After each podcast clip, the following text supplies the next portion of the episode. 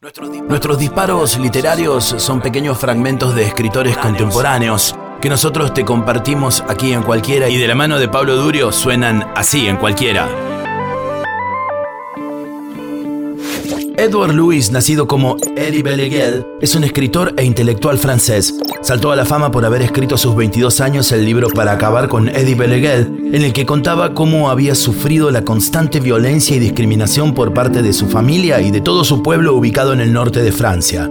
Si bien se convirtió en un bestseller mundial, la novela le costó parte de su familia y una constante pelea con la prensa tanto conservadora como progresista de Francia.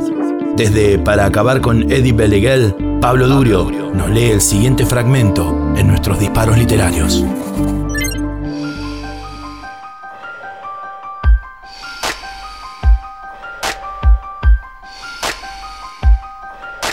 De mi infancia no me queda ningún recuerdo feliz.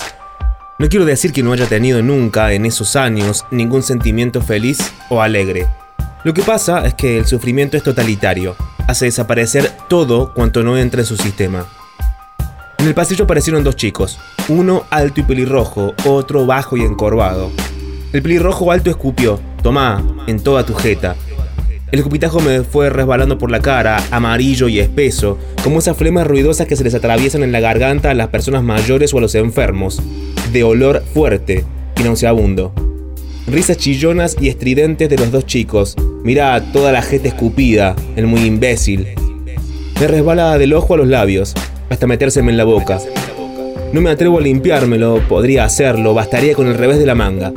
Bastaría con una fracción de segundo, con un gesto diminuto, para que el escupitajo no me llegara a los labios. Pero no lo hago, por temor a que se ofendan, por temor a que se irriten aún más. Tenía 10 años. Como empezaba el bachillerato, era nuevo en el centro. Cuando aparecieron en el pasillo no los conocía, ni sabía ni cómo se llamaban cosa que no solía suceder en ese centro, pequeño, en que apenas se había 200 alumnos y donde todo el mundo se conocía enseguida. Andaban despacio, sonreían, no se les notaba ni pizca de agresividad, hasta tal punto que de entrada pensé que venían a conocerme. Pero, ¿por qué iban a querer los mayores hablar conmigo que era nuevo? En el patio del recreo funcionaba igual que el resto del mundo. Los mayores no se trataban con los pequeños. Mi madre lo decía al hablar de los obreros, los pequeños no le interesamos a nadie, y menos a los que mandan. En el pasillo me preguntaron si era yo ese belguel del que todo el mundo hablaba.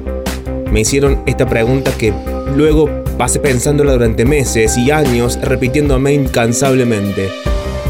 ¿Sos vos el maricón?